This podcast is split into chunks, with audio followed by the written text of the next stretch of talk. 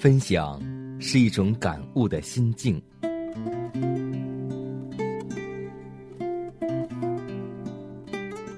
分享是一种生活的信念。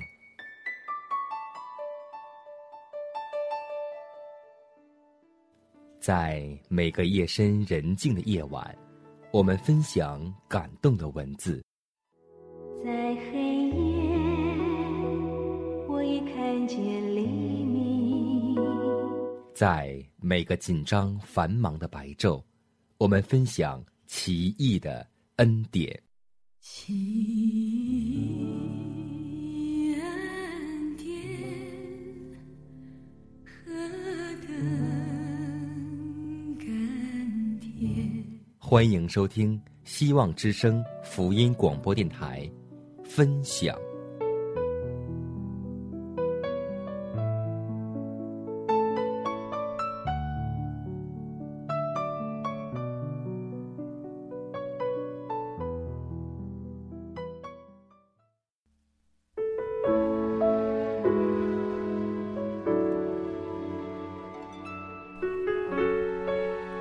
收音机前的听众朋友，大家好，欢迎在这个时间继续收听希望之声福音广播电台的节目，这里是分享，我是你的好朋友佳楠。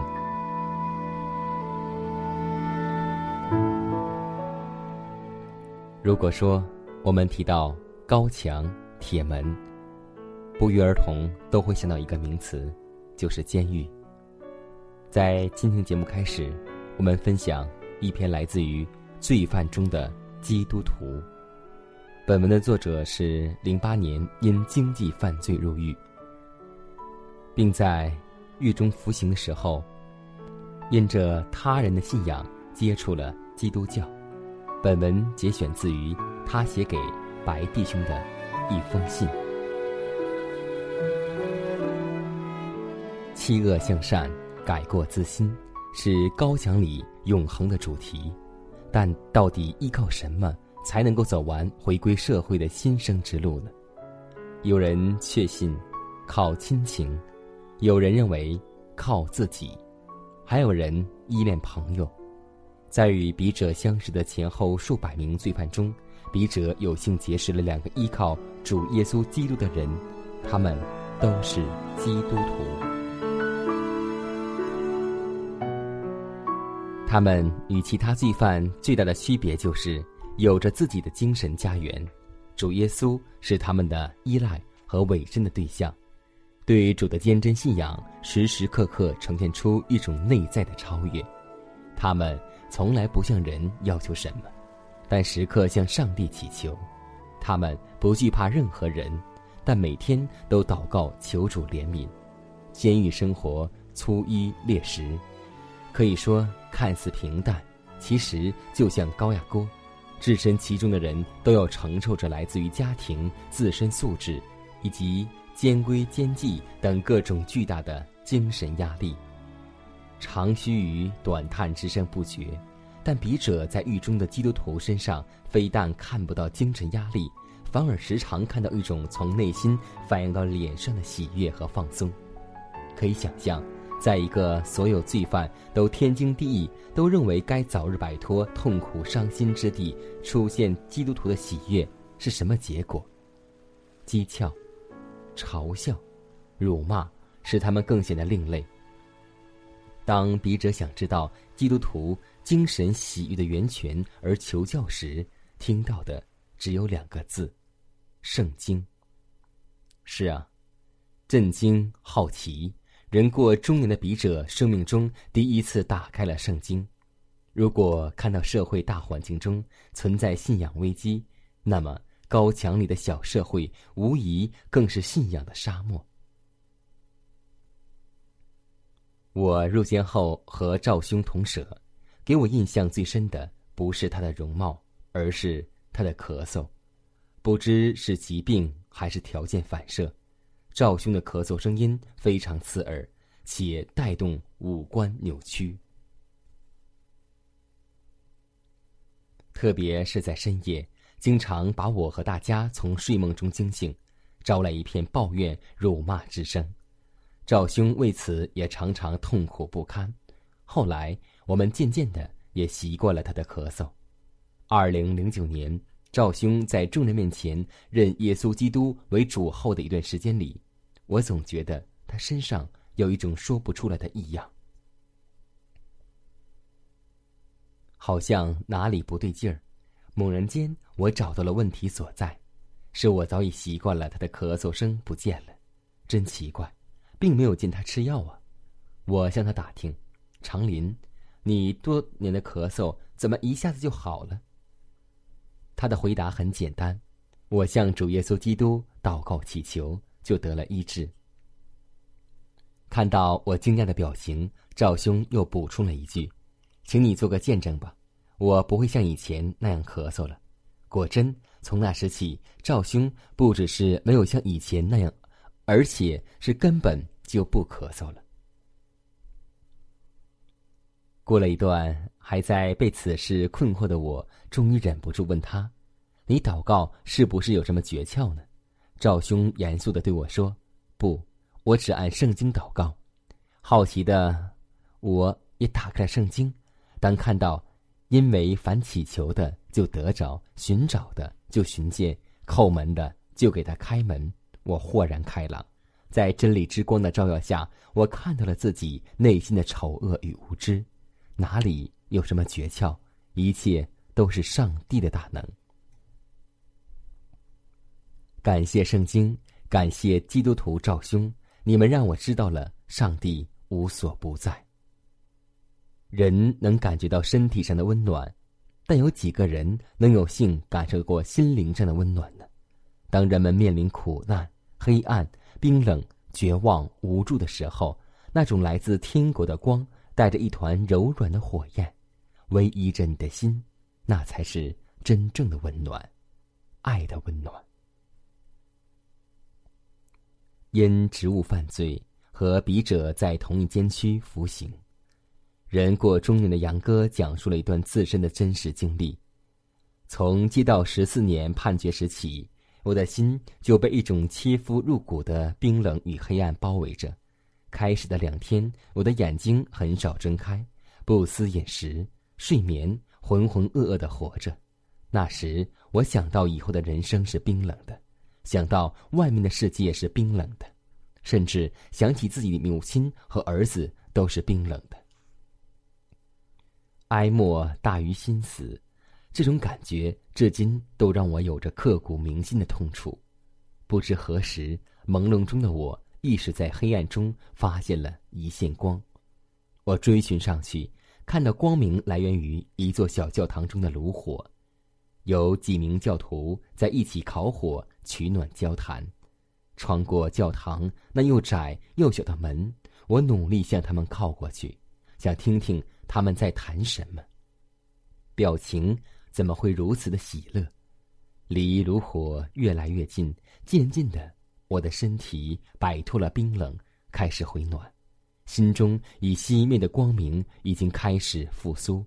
那炉火如此亲切柔软，使我感受到了希望，有了生存的勇气。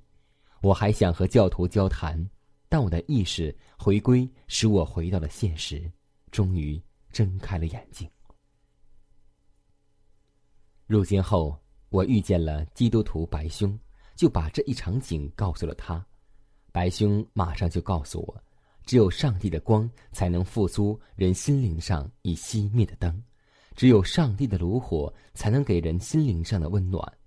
我们的福祉在于罪孽中拯救，而不在于苦难的摆脱。在和白兄交流与沟通中。我慢慢的明白了，这经历其实是上帝大能之手在我心里撒下了一颗温暖的种子。我一直都在盼望着它能够开出心灵上最美的花朵，是白兄告诉我的博爱之花。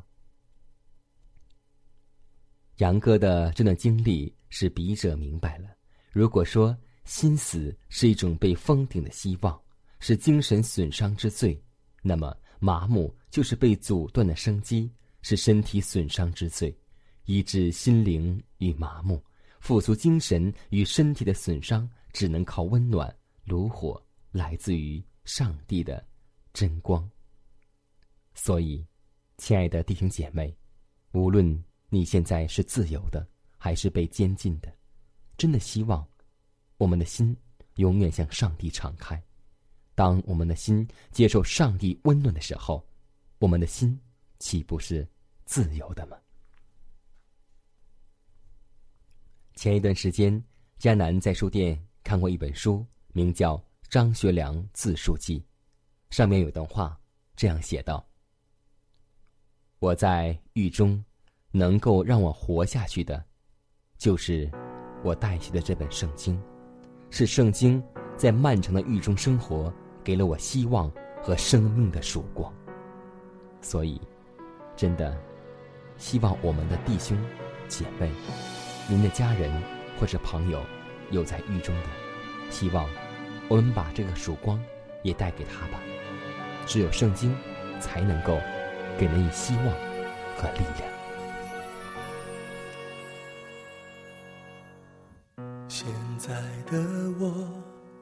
到底在哪里？眼前只有黑暗。黑暗之中，我看到自己无助地哭泣。生命是否是一场交易？买了快乐，当了心，谁能告诉我？谁掌握生命？哪里有生命曙光？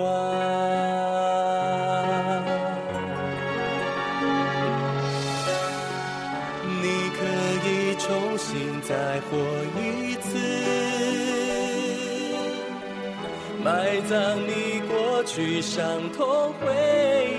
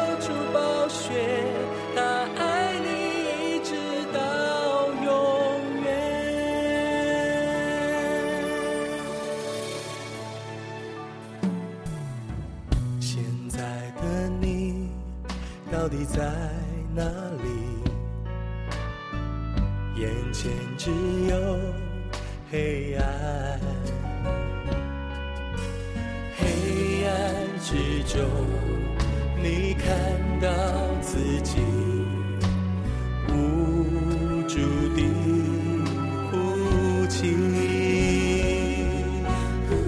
生命是否是一场交易？买了快乐，当了心，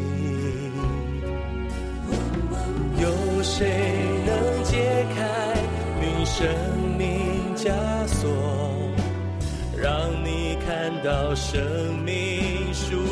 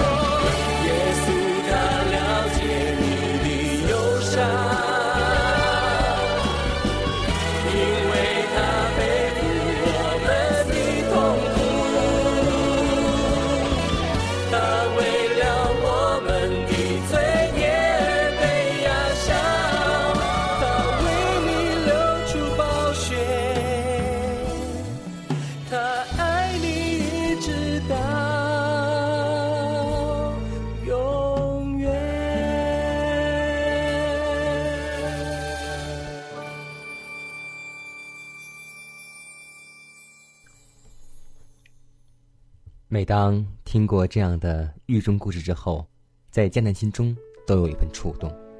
前一段时间，我的朋友的一个女朋友，也是因为经济犯罪，被判了五年的徒刑。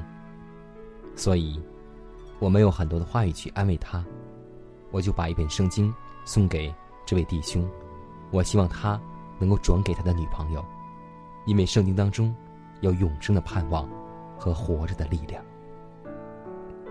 在下面的时间当中，我们继续来分享这篇文章，来自于爱的文章。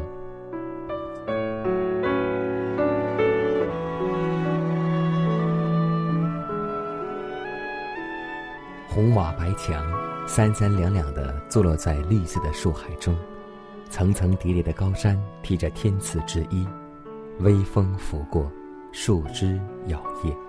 似乎在向世人倾诉创造主的慈爱。蜿蜒的山路两边，亮绿的叶子，怒放的鲜花，空中翩翩起舞的鸟儿，无忧无虑的欢唱着，都印证着精湛的话。天上的鸟儿也不种，也不收，也不积蓄在仓里，你们的天赋尚且养活它。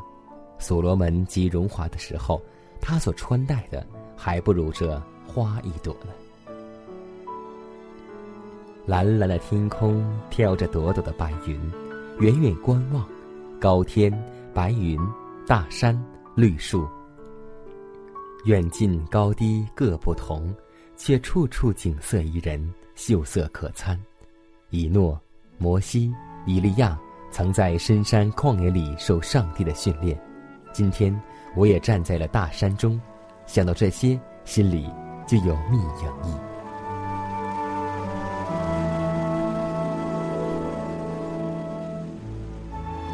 欣赏了广西亭梁康复村的自然景色，让我们一起来了解一下住在这的人们吧。此地离最近的镇有近三十里路，居住着约一百三十位饱经人间冷暖的老人。他们平均年龄都在七十岁以上。什么样的康复者要住在远离人烟的高山树林中呢？没错，他们就是麻风病人。在山上集中住着六七十位老人，以此为中心，其余的老人散居在它的东南面。居住在山上的老人一般残疾都较重，行动不便，有的没有手指，只剩下手掌；有的无脚。或只余下脚跟部，拄着瘸一拐的行走，有的从膝盖以下都截肢，有的整个腿都被截掉了。空空的裤管在瑟瑟的风中摇摆，最无助的要数手脚都废了的，生活不能自理，只能靠别人的照顾。七八十岁本该享受天伦之乐的老人，不但自己孤苦。还要照顾比自己残废更重的人，每天都可以看到没有手指的老人点火做饭烧水，在这里偶尔见到一个完全手脚的人，倒觉得稀奇。东面的老人虽年事已高，但手脚相对来说较好，开辟一小块地种菜吃，在这点上比山上的老人优越一些。山上的老人基本靠肉当菜，一周有专人买一次猪肉。人老路远，别无他法，住在房子里面。山间的老人就差了，有的房顶可观望星辰，有的墙壁风来去自如，有的将房子分为两部分，前部住人间做饭，后部喂鸡养鸭，屋里的气味可想而知。住在南面的，有麻风病人中也是最可怜的，不仅得了此病，还是精神病患者。一位八十多岁的老大爷为他们打水烧饭。照料他们，他们被正常的人排挤在深山老林里，又被隔离在这小小的角落中。其中病情最重的是李阿婆，今年七十六岁，她的住房终年不见日光，潮湿阴暗，感觉阴森可怖。房门上都已经破烂，只剩下半扇门，窗户也被打上了层层木条。屋内两张床对角而放，一床睡觉，另床已发霉，堆放着杂乱的衣服，衣服潮味甚浓。鸡也来这儿下蛋，猫也来这躺卧，地上垃圾一片，它赤身露体的蜷缩在冰冷潮湿的地上，高声喊着，看这情景，不禁让人们黯然泪下。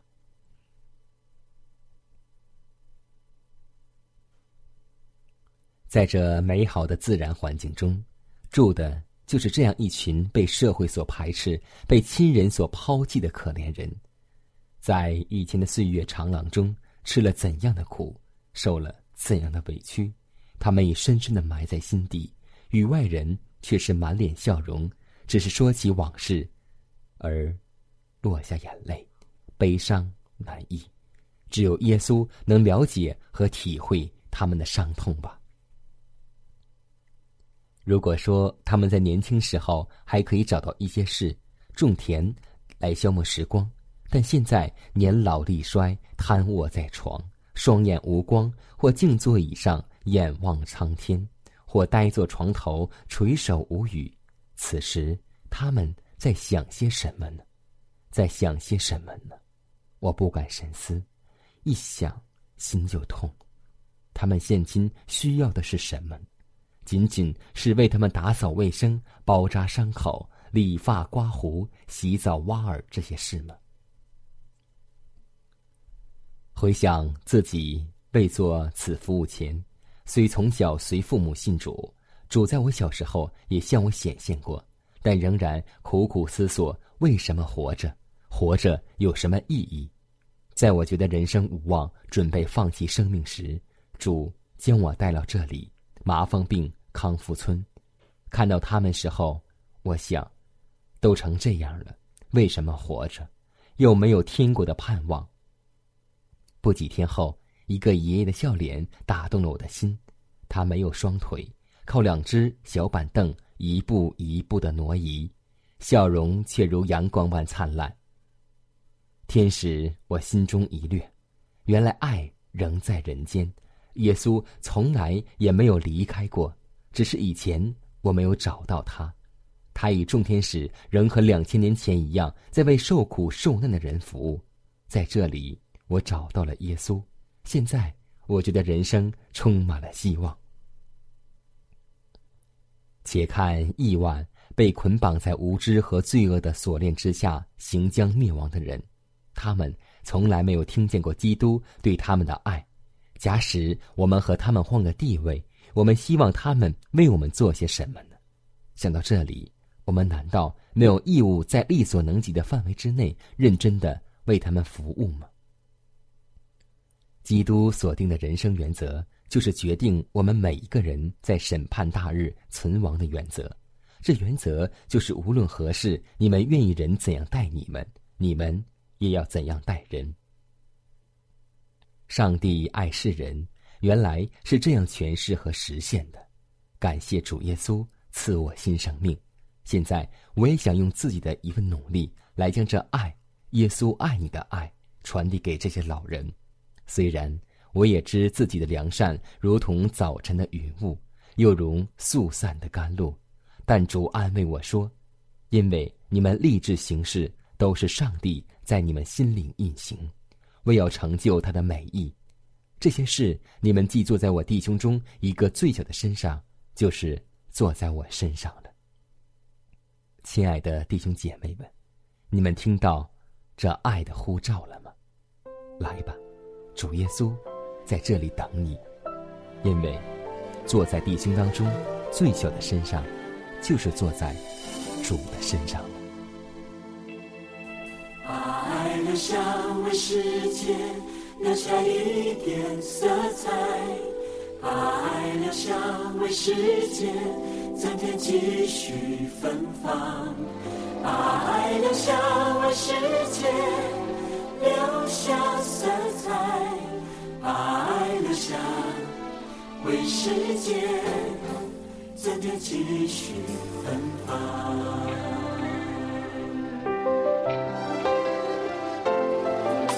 有一天，当我的脑波停止，求你让我把智慧留下。有一天，当我的手臂低垂，求你让我把经验留下。有一天，当我的双腿不再迈动，求你让我把决心留下。有一天，当我的心脏不再跳动，哦，求把爱留下。把爱留下为世界留下一点色彩，把爱留下为世界增添继续芬芳，把爱留下为世界留下色彩，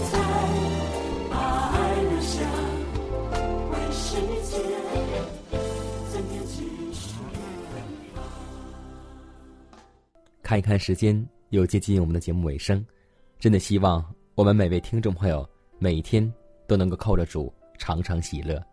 这个时间，如果你有什么感动，依旧可以写信给我们的节目组，也可以给我发电子邮件，艰难的拼音圈 a v o h c 点 c n，分享，因为有你更加精彩。我们下次节目再见。